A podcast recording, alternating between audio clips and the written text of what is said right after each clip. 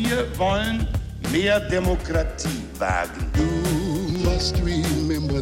Scheitert der Euro, scheitert Europa. Der Stichtag.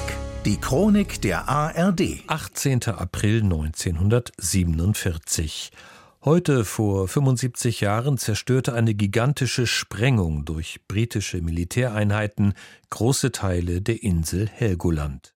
Tobias Nagorny. Der Plan der Briten steht fest. Bei der Operation Big Bang sollen die Militäranlagen Helgolands für immer zerstört werden. Vor allem der U-Boot-Bunker und das über 20 Kilometer lange Tunnelsystem. Dafür hat die Royal Navy in den vergangenen Monaten knapp 7000 Tonnen Sprengstoff auf den roten Felsen im Meer geschafft. Vor wenigen Augenblicken sind die Vogelwarnschüsse auf der Insel abgegeben worden und wir warten hier gespannt auf den Augenblick der Detonation.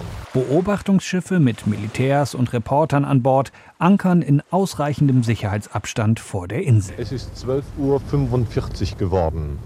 Wir haben nunmehr unseren Liegeplatz erreicht und liegen etwa 200 Meter rechts hinter dem Kabelleger Lasso, von dem aus der Funken überspringen wird über die Kabel und Zündschnüre in die 21 Kilometer langen Bunker und Kasematten und dort um 13 Uhr auf das Londoner Zeitzeichen hin die Detonation auslösen wird. Dann geben die britischen Militärs den Befehl zum großen Knall. Ein einfacher Knopfdruck. Lieutenant Commander Frank Graves of London pushes the button. Und jetzt in dieser Sekunde ist die Rauchwolke dort emporgeschossen.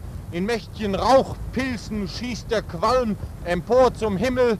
Die Sprengung ist erfolgt. Ein mächtiger Druck. Zum Zeitpunkt der Sprengung ist die Insel unbewohnt, denn nach heftigen Bombardements der britischen Luftstreitkräfte im April 1945 waren die Helgoländer aufs Festland geflohen. Weit geht der Schall hinüber bis zur Küste, bis zum Festland hinaus. Wir wissen, dass viel zerstört ist und wir hoffen nur dabei, dass ein Teil der Insel erhalten geblieben ist. Denn viele Deutsche befürchteten zu diesem Zeitpunkt, dass die Briten die komplette Insel in die Luft jagen wollten. Doch das war nie der Plan der Royal Navy. Dennoch war die Explosion gewaltig und schleuderte eine kilometerhohe Aschewolke über die Nordsee. Anschließend stieg der große Rauchpilz ja 3.000 bis 4.000 Meter in die Luft und wir wussten, Helgoland ist gesprengt. Erinnert sich der damals elfjährige Olaf Olsen, der zwei Jahre zuvor mit seiner Familie aufs Festland ziehen musste. Mein Vater ist damals hingeradelt, um zu fragen, ob Helgoland noch steht. Und ich weiß noch wie heute, wie er damals zurückkam vom Hafen und, und sagte, Helgoland steht, Helgoland steht in Anführungsstrichen nur die Südspitze ist kaputt. Ich hatte gedacht, die ganze Insel ist total platt. An der Südspitze versinken 70.000 Quadratmeter im Meer.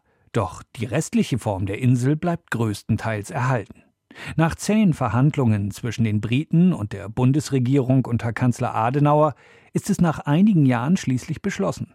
Helgoland geht im März 1952 zurück an Deutschland. Das bedeutet, dass unserem Volke endlich ein Stück Erde zurückgegeben wird, an dem wir Deutschen, ganz gleich, ob wir diesseits oder jenseits des eisernen Vorhanges leben, mit ganz besonderer Liebe hängen. Die Helgoländer können auf ihre Heimatinsel zurückkehren und bauen sie wieder auf. Gesprengt wurde Helgoland bei der Operation Big Bang der Royal Navy, heute vor 75 Jahren.